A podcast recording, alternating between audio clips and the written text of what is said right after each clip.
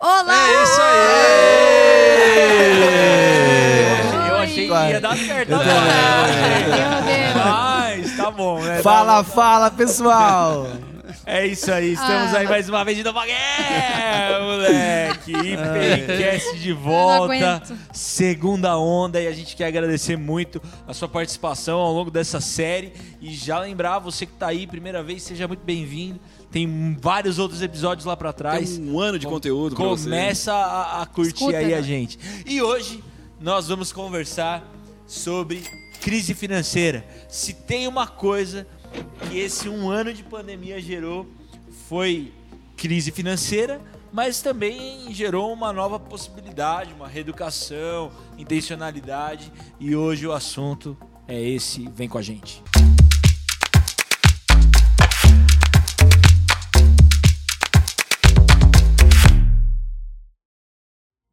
É isso aí, eu acho que a gente está falando sobre crise financeira, a gente já tem passado por crise financeira, mas talvez a gente vai passar por mais crise ainda. A gente não sabe, né?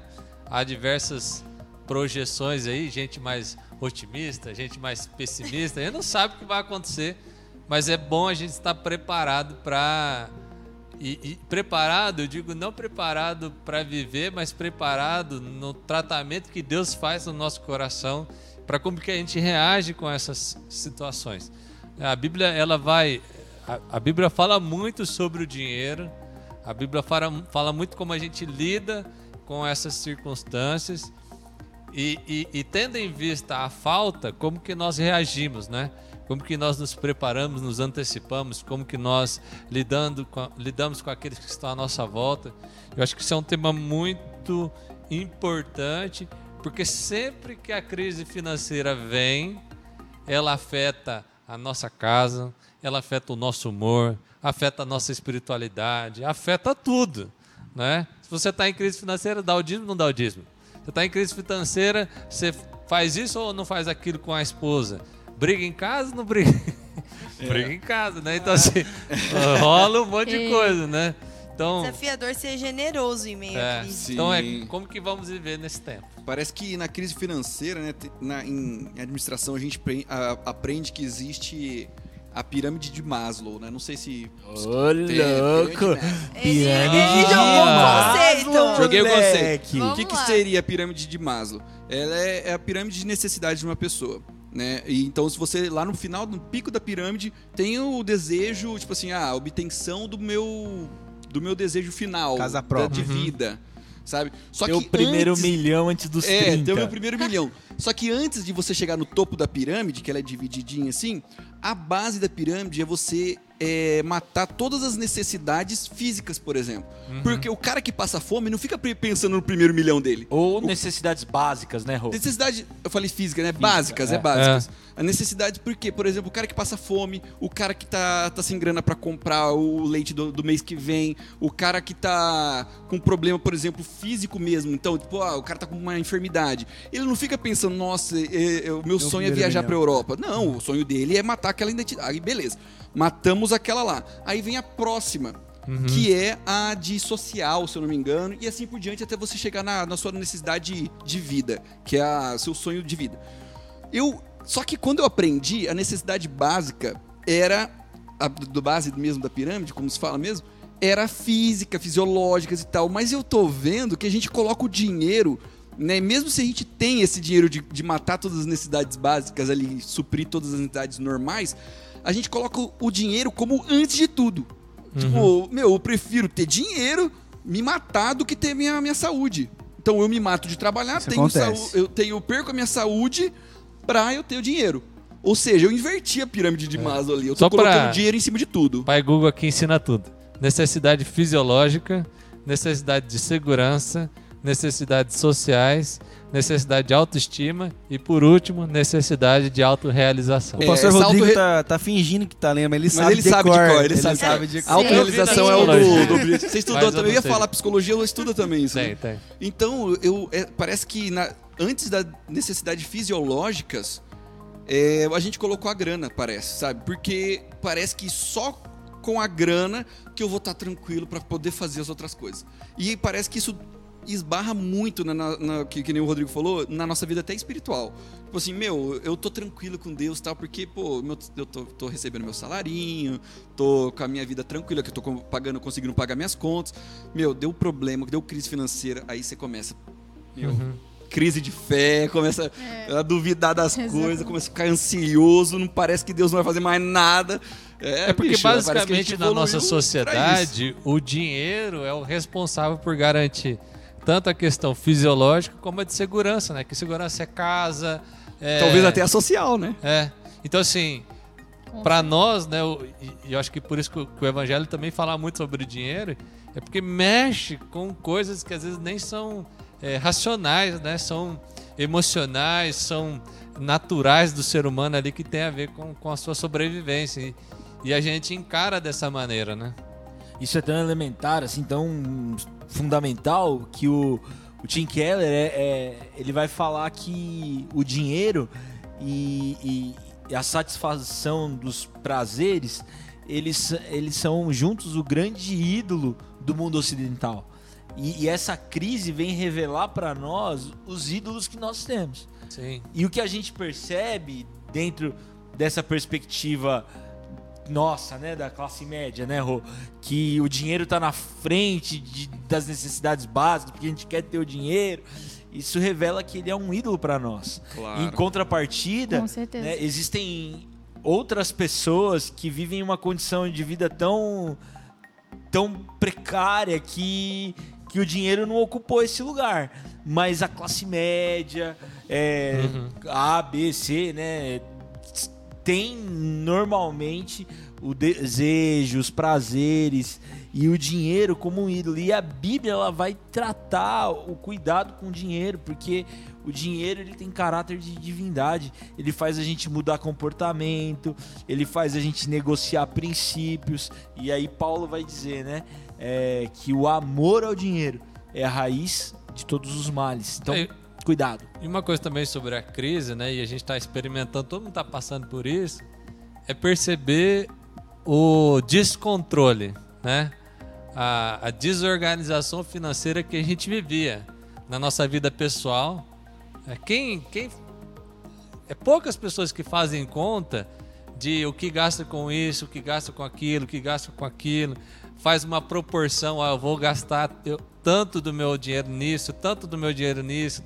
A gente vai gastando, vai, ah, o cartão de crédito tem que chegar em tanto, não pode passar de tanto, mas o que que vai nisso aí a gente nem sabe. As organizações também perceberam que elas estavam vivendo um descontrole. Uma vez eu estava lendo um, um texto de um, de um teólogo e, e ele estava falando sobre o dinheiro. Ele falou o seguinte: que quanto mais a gente ganha, mais descontrole a gente pode ter. Porque quem tem dinheiro só para comprar a cesta básica não gasta dinheiro à toa. Agora a gente que ganha um pouco mais, que pode comprar cesta básica, que pode sair, que pode fazer aquilo outro, às vezes a gente vive um descontrole e a gente deixa de viver uma vida de abençoadores que a gente tem condições de viver por conta do nosso descontrole. E a gente perde muito quando tenta terceirizar isso. Ah, mas é porque na educação brasileira não tem aula de organização financeira. Ah, é porque meu pai e minha mãe era desse jeito e tal. E eu acho que, na verdade, esse descontrole, ele evidencia a nossa falta de domínio próprio. Com certeza. Total. Acha? Não. Então, é, vamos assumir uma responsabilidade espiritual nisso mesmo, né? A Bíblia, ela nos é, ensina através de parábola dos talentos, enfim, de diversas formas, né? A Bíblia Gálatas fala do 5:22, né? dinheiro. O fruto do espírito, né? Isso. É, domínio próprio. Tá ali, né? Você tem- Exatamente. se você converteu a Jesus, você pode dar o piti que você quiser e justificar de mas você tem domínio pró- próprio aí, Era pra você ter. Era pra estar desenvolvendo, era pra você estar amadurecendo. Então, enfim. Acho que eu terminei minha Tirei o- ideia. Procurei aqui no Google, né, o pai Google. 46% dos brasileiros fizeram mais compras online na pandemia. Ah lá, ah lá. E Viu? aí? Não, e a gente compra ainda Aí vem notícia. Aí é, compra em as 15 coisas. vezes. É. O que, que significa comprar em 15 vezes? Que você não tem pra pagar, mas você vai pagar no mês seguinte. O Rafael tem uma teoria contrária. Isso é, Eu sou totalmente Ah, a eu favor sei, eu do financiamento, com a velho. parcela. Eu é, se é sem juros, eu tô, eu tô usando o capital de outra pessoa e não o meu. Tá certíssimo. Sem juros é perfeito. Alguma meio por cento que faz isso faz pensando assim. Obrigado. Eu sou meio por- 99,5 fala assim: ah, não, mas é só uma parcelinha. Só. E aí. Você paga nem vê. É, só que daí a gente faz a conta pensando assim: não, mês que vem entra salário. Aí a empresa fecha, fale. É. E aí o que eu risco. faço com a parcela? Né? É, fico desempregado, sou mandado embora. Então, a gente vive uma cultura né, ilusória de que sempre vai ter e por isso a gente pode gastar tudo que tem. Só que a gente não pensa se nós estamos gastando além do que a gente deveria. Né? A gente fala assim, salário mínimo. Não, tem que ter salário mínimo. Mas eu acho que todo cristão deveria falar assim: e qual que é o meu salário máximo? Independente de quanto que eu ganhar, quanto que eu vou gastar no máximo? E o que vier além disso é para. Deus. Entende? Que é um raciocínio que não tem. A gente nunca pensa nisso. E aí, o que que acontece? A gente tem um aumento, passa seis meses, a gente fala: não, não dava para viver com aquilo que vivia. Eu não sei Como que era assim, né? Né? que- Não tem jeito. Então, assim, a, a- a- a gente precisa pensar que as crises financeiras elas vão vir. Porque elas já vieram. Né? A bolha imobiliária nos Estados Unidos que afetou o mundo inteiro. A crise do World Trade Center em, do- em 2011 que afetou o mundo inteiro economicamente.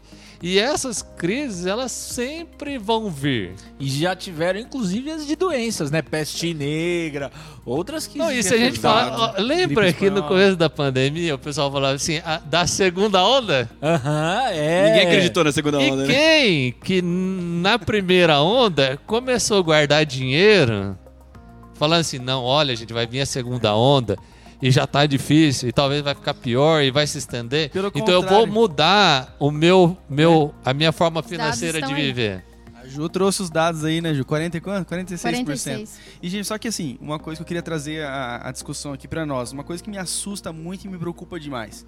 Graças a Deus, pela graça de Deus, assim, nós temos.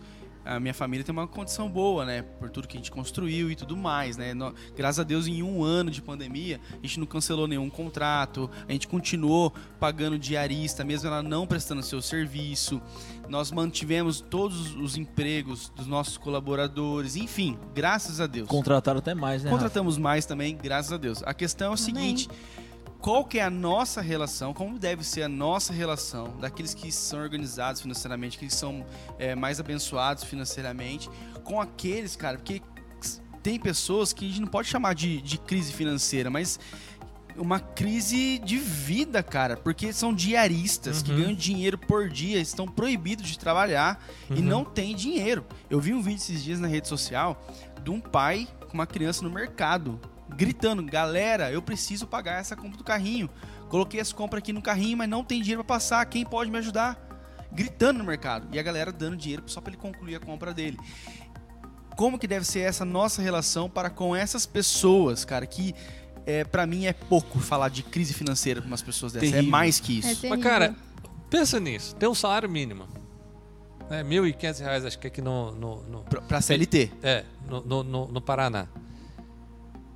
Se você ganha mais com o salário mínimo, e tem gente que ganha um salário mínimo e tem gente que ganha menos com o salário mínimo, dá pra viver com o salário mínimo, certo? Certo, dá. Eu conheço Então, se você que- ganha mais, você consegue viver com o salário mínimo. Você consegue. Dá pra viver. Dá. Mas você diz que não dá. Mas e se você se propor a diminuir? Eu acho que esse é o momento da gente realmente lançar isso para nós. Ah, o governo, ah, não sei o quê, auxílio. Tá, beleza. Mas eu, né?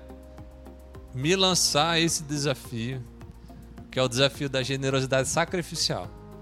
Eu acho que a gente tem que Exato. viver uma generosidade que não é daquilo que sobra, mas é daquilo que vai nos faltar. Ótimo.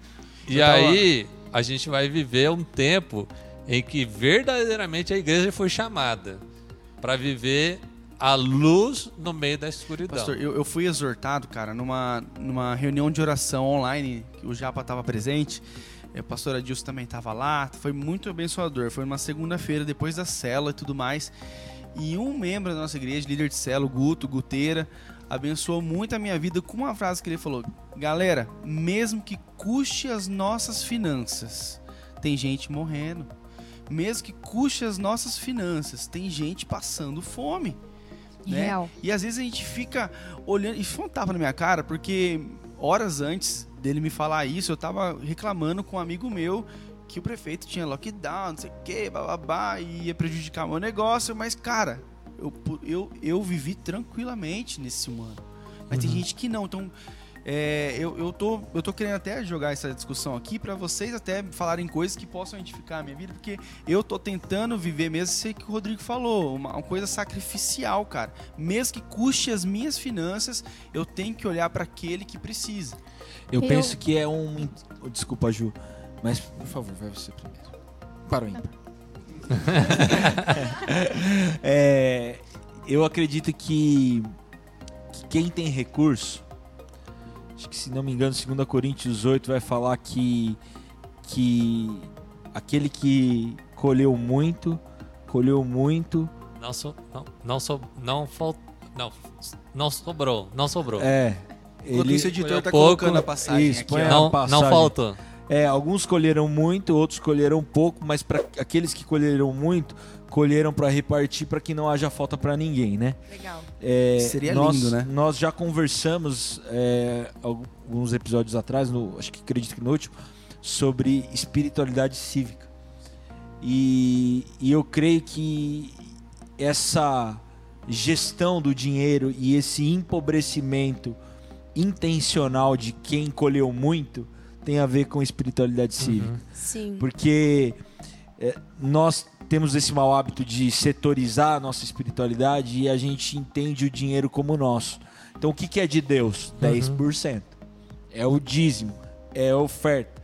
Quando a gente ressignificar a nossa mente, entender que tudo é de Deus, que nós somos mordomos de tudo que Deus coloca na nossa mão, e que o que Deus nos entrega na nossa mão é para uma boa gestão, para que não haja falta para ninguém, a gente vai mudar talvez um pouco a forma como a gente faz a gestão dos nossos recursos. Solução pro mundo, gente. Porque a gente tem uma. Quando a gente olha para a pandemia, a gente pensa assim: nossa, esse é um problema impossível para mim.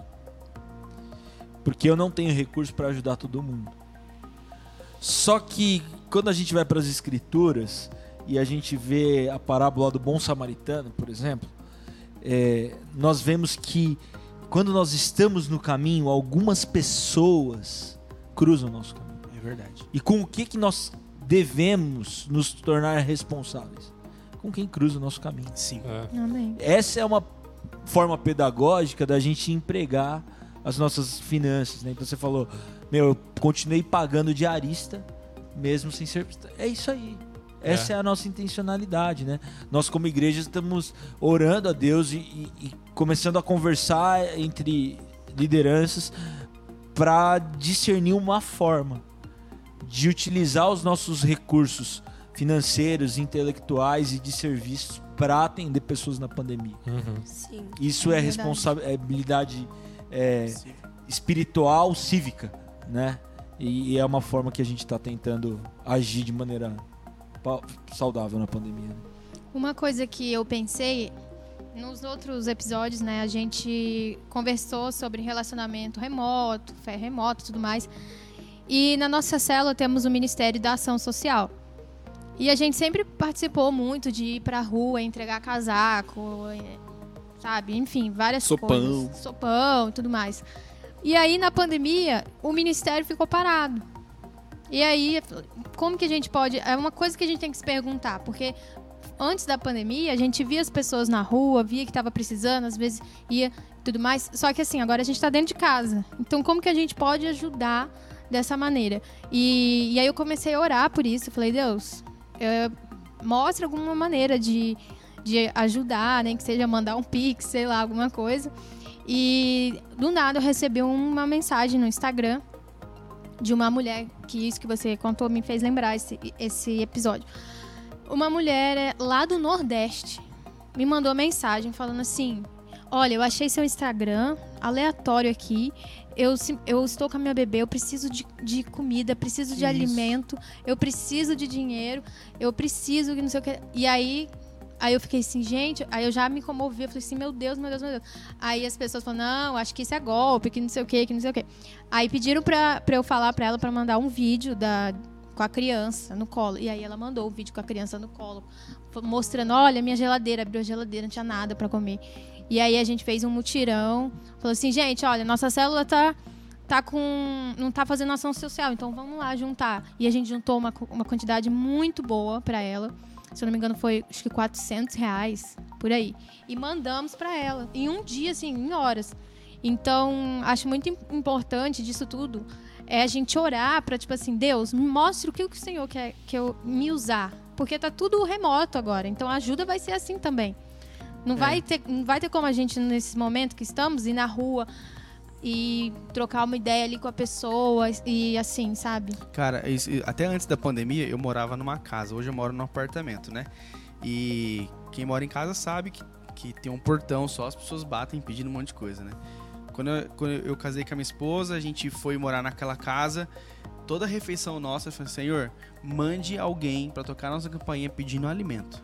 Que nós estamos, nós temos aqui. E, cara, toda semana. Por causa da oração? Não sei. Mas Deus mandava ali, cara. E a gente tinha isso como um compromisso nosso. E quem pedisse, nós íamos dar ali. Né? É, acho que falta mais disso, assim. Sim. Orar É. pra isso, né? Eu fico pensando, é tão delicado falar disso também, porque é, eu acho que tem pessoas que no meio da crise elas não conseguiram nem pensar em, em se organizar para uma seguinte, assim, sabe? Aham. E até quando a gente tava falando de salário mínimo, né? É, tipo, era pra gente conseguir viver, mas hoje, por exemplo, eu fico. Eu tô olhando o apartamento pra alugar, porque vamos casar. E o aluguel é um salário mínimo. Ou mais. Dependendo. Ou mais. Dependendo de onde você quer morar, do padrão de vida que você tem, o seu aluguel é dois, três salário mínimo, eu não sei quanto, mas é, o padrão de vida hoje, o custo de vida, inclusive na nossa cidade, ele é um custo de vida alto. Então, é, não tem como a gente pensar em generosidade hoje, eu acredito, no contexto que a gente está, principalmente num contexto aí de classe média, sem ser uma coisa sacrificial, porque Sim. eu acho que é uma classe que foi muito afetada e eu acho que é um momento da gente mostrar, tipo, a generosidade sacrificial, ela mostra onde está o nosso coração, né?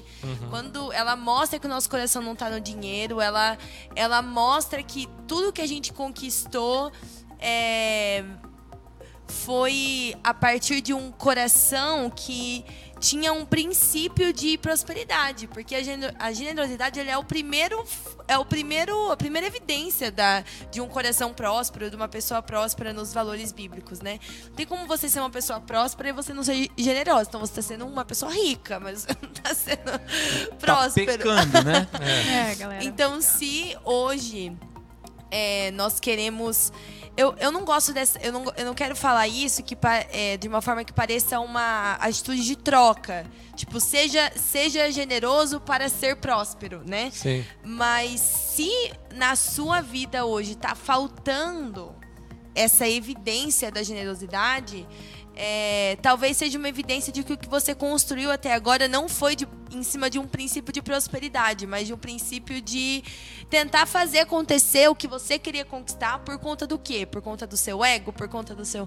Eu não sei, tipo, eu fico refletindo nisso e eu acho que o tanto que a gente sacrifica hoje, não que você precisa dar sei lá, 90% do seu salário, 10 para Deus e ficar sem dinheiro, entendeu? Tipo, Sim. mas que eu acho que o, o tanto que você pode sacrificar, na verdade, sacrifício não é o tanto que você pode, né? Mas tanto que você vai estar disposto a sacrificar, é, mesmo que for o mínimo que você puder, assim, vai, é, talvez pode te ajudar a posicionar seu coração de uma forma que é, te ensina sobre é, os princípios bíblicos da prosperidade de Deus. Fez sentido? Ou pareceu Fez. troca Fez. mesmo na assim? minha vida, na minha vida. Não Eu- é pra trocar com Deus, deu pra entender? eu nunca Não é a fui. teoria da prosperidade aqui. É, se- é semente. É, é semear e colher também. É, então. eu acho que a Bíblia é pedagógica. A- E Bíblia é nós cirúrgica. precisamos é, nos aprender algumas coisas, né? O apóstolo Paulo fala disso, né? Que nós, ele aprendeu a viver contente. Então tem coisas que nós precisamos aprender. Uma coisa que eu aprendi na minha vida, pessoal. Cara, eu não sou um cara organizado financeiramente, isso é um pecado. Eu dobro diante de Deus pedindo perdão por causa disso. Mas é, uma coisa que eu provei foi que sempre quando eu fui fiel no pouco, eu fui mais generoso. Uhum. Então, se provavelmente você não está sendo fiel no pouco, se você não, não, não partilha do mínimo, cara, olhar para o máximo é um caminho muito longo a ser percorrido. E a gente precisa começar do mínimo. A lógica bíblica da, da, da contribuição é, ao longo do Antigo Testamento e depois vai para o Novo Testamento é uma lógica de generosidade. Começa com 10 e vira a vida toda. Né? Uhum. Nós, nós Novo Testamento Jesus fala da vida. A conversa com o jovem rico é vende tudo que você tem. Então assim, é uma vida diante de Deus, né? E isso envolve tudo. Nossa, então, é difícil, na velho. pedagogia bíblica, eu Isso acredito pega, que, né? que a gente precisa ir por essa linha. No pouco, naquilo que é no começo mecânico, mas que pode se tornar algo é, Natural. natural. E porque a gente confia no princípio e não necessariamente na troca, né? Não é um jogo Uhum. com Deus. Mas uma coisa que me marca demais é a pessoa de Jesus, cara. Jesus ele desce do céu como unigênito do Pai. E ele volta do céu como primogênito de muitos irmãos. E ele dividiu com a gente tudo que ele tinha. Sim. Ele dividiu o pai, ele dividiu o pão, ele dividiu tudo. O pão é nosso, o pai é nosso, o perdão é nosso. Então, a, a, a lógica bíblica para nós é uma lógica de partilha. Uhum. E isso a gente precisa entender. Esse é o reino, né? Esse é o reino. O reino é, é compartilhar. E, e essa nossa cultura é uma cultura individualista, é a cultura do meu. Demais. É verdade. É, e nós precisamos resgatar isso. Eu, eu acho que tempo. de todas as maiores dificuldades é, que a gente passa por muitas dificuldades na vida, né? Cada um tem sua própria batalha, eu sei disso. Mas se a gente for pegar do âmbito comunitário, comunitário da nossa comunidade aqui específica de Maringá, que é uma cidade que a gente tá, do Paraná, né? A nossa galera. Eu acho que uma das coisas, talvez, eu estou me colocando nisso, porque é o que eu vejo e que eu sinto mesmo, uma das coisas mais difíceis mesmo pra gente é o, é o jovem rico, sabe? Porque a gente, beleza, a gente, a gente é jovem rico. Por mais que eu não sou um cara milionário, por causa que eu não sou um cara que tem é, iate, eu não tenho nada disso. Mas a gente é rico, cara. Repara, Uhum. se for comparar o que a gente tem, é, a- foi- que a gente foi abençoado por Deus, é, mesmo que não for muito, porque um rico vai olhar pra mim e falar assim: você não é rico. eu sou mesmo. mas, mas, mas perto de muita, ou muita maioria das pessoas da- da- do Brasil, velho, a gente é muito abastado, muito, muita coisa. E isso talvez é um dos maiores dificuldades da nossa geração. Você tem que resgatar aquele videozinho do Rob Bell lá sobre, sobre finanças. ah, cara. nossa, ele Pra faz gente a listinha. nas descrições É. aqui. É absurdo Resgata isso, esse cara. Faz a listinha. Aí. Ele O faz uma Bell lista tem que de ter filtro pra ouvir, mas assim, ele fala umas coisas É, ele, ele- só pra Top. dar um exemplo, ele falou assim que o que um americano gasta, é um exemplo da época, tá, gente? Tem, tem, um- tem todo um contexto. Só vou pegar isso só pra vocês verem, terem noção. Ele pega aqui assim, se você for pegar um ano do que um americano gastou em sorvete, sorvete, dava pra você acabar com a miséria dos Estados Unidos. Caraca. Tipo assim, é alguma coisa assim, é, que Deus. também tem menos miséria que o que Brasil. Não sei sorvete como que é que esse, velho? funciona Deve ser bom. toda a lógica que ele fez. Eu só tô querendo- mostrando que assim, cara, a gente gasta com sorvete A e gente não gasta com o desperdiça, pobre. né? tá ligado? Aham. É, perdidos é isso aí. dele gasta com leite condensado. Mais ou menos. Mas sabe uma coisa que, que açaí. Deus tem falado muito ao meu coração já faz um bom tempo? É que eu tenho que aprender a viver com menos. É difícil. Nunca Porque a consegue, gente sempre É quer difícil. viver com mais. A gente quer um aumento, a gente quer Um carro melhor. que alguém um carro melhor. A última vez que eu troquei de carro, eu troquei por um carro pior. e eu poderia trocar por um carro melhor, eu tinha dinheiro para fazer isso. Mas eu senti de Deus que não era para fazer isso. Então, não era um carro novo, era um carro velho, tal, mas se eu fosse ter o mesmo modelo novo, seria muito diferença. E, e Deus tem me ensinado a isso, sabe? E quantas pessoas que, que estão numa crise financeira hoje, e talvez nem é por causa da pandemia, porque às vezes vivem com mais do que ganham. Né? A pessoa que se endivida no cheque especial, no cartão etc. Porque gasta mais do que ganha. Né? Em casa isso sempre foi. Meus pais, isso sempre foi um absurdo. Mas tem lugar que é normal. Tem família que é normal. E isso, do ponto de vista bíblico, está equivocado, né? Quando, quando ali no Egito, né, tem o sonho lá do faraó das sete vacas magras e essas sete vacas gordas, ó, sete gordas e as sete magras, para mim ali tem um grande princípio para a vida de todo mundo, que quando sobra, a instrução de Deus é guardar 20%. Então, quando a gente passar pelas vacas gordas, se a gente guardasse os 20%, quando vier essas vacas magras, porque de cada cinco ele manda guardar uma. Quando vier essas as vacas magras, a gente tem para nós e tem para abastecer o povo do povo. em volta do Egito. Nossa, velho. Até em né? volta do Egito, No não? caso, na época. As o outras- as mundo, outras né? pessoas. as outras É, no nações. caso é o As outras nações É, iam lá pegar caso, porque era só é. eles que tinham alimento na Agora, época. como a gente vive displicente na vaca gorda e gasta muito, quando chega a vaca magra, a gente não tem para nós Nem pros outros. e a gente não tem para abençoar o outro. Caraca. Então, assim, talvez. O erro, o- você erra duas vezes. Erra por você É. e você erra porque você não vai te abençoar as outras Talvez outras hoje a gente tá numa crise financeira, mas a gente era para estar vivendo um momento de abençoar quem falta. E a gente só não tá fazendo isso É verdade. porque a gente errou com a provisão de Deus lá atrás. Eu É, fiz curso quando E tá errando agora criança também. na A igreja. produção de agora. De educação financeira, aqueles cursos é, Crown Kids, sabe? Aham. Aham. Eu fiz curso que tinha cofrinho do que era pra ofertar, o que era pra guardar, o que era pra Ah, não sei o quê. E aprendi, sabe? Só que eu queria ter a calça que tava na moda e o tênis que tava não sei o quê, e a mentalidade do mais, mais e mais.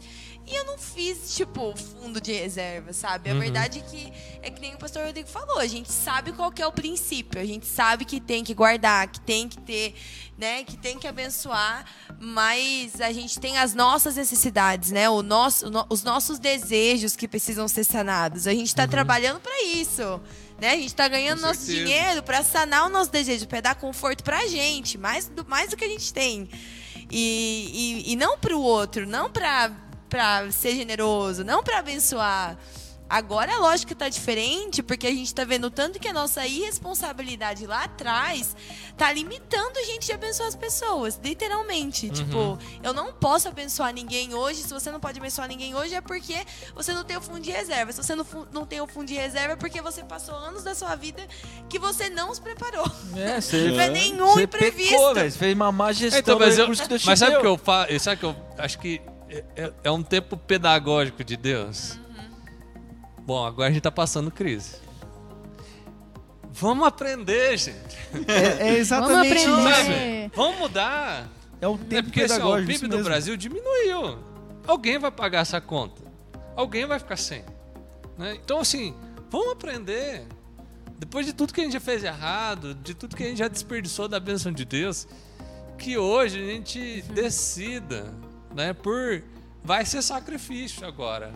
Poderia não ser sacrifício, poderia ser sobra, mas agora a gente vai se sacrificar. Mas que seja pedagógico para uma vida toda. Amém. Para que a gente Amém. sempre guarde para ser uma fonte de bênção. Amém. É isso aí. E você que está ouvindo a gente, se você tem passado por crise financeira, por dificuldade, nós queremos ser bênção na sua vida. Amém. Nos procure. Incentivo você que talvez não seja daqui da região e tudo mais. Procure a sua comunidade de fé. Certamente os seus irmãos é, terão a oportunidade de te abençoar. E, e não tendo uma condição, se você é alguém que passa uma necessidade emergencial, entre em contato conosco. Se nós nos propusemos, a, pro- se a gente falou disso, né? É porque Deus Estamos tem alguma aqui. coisa a, a respeito disso. Amém. Nós estamos à disposição. Valeu por estar conosco. Obrigada. Deus abençoe você. Obrigada. Compartilha, curte. compartilha, curte e fica ligado com a gestão que você faz, os recursos de Deus na sua mão. Valeu. Amém, pessoal. Valeu. Tchau, Valeu. tchau.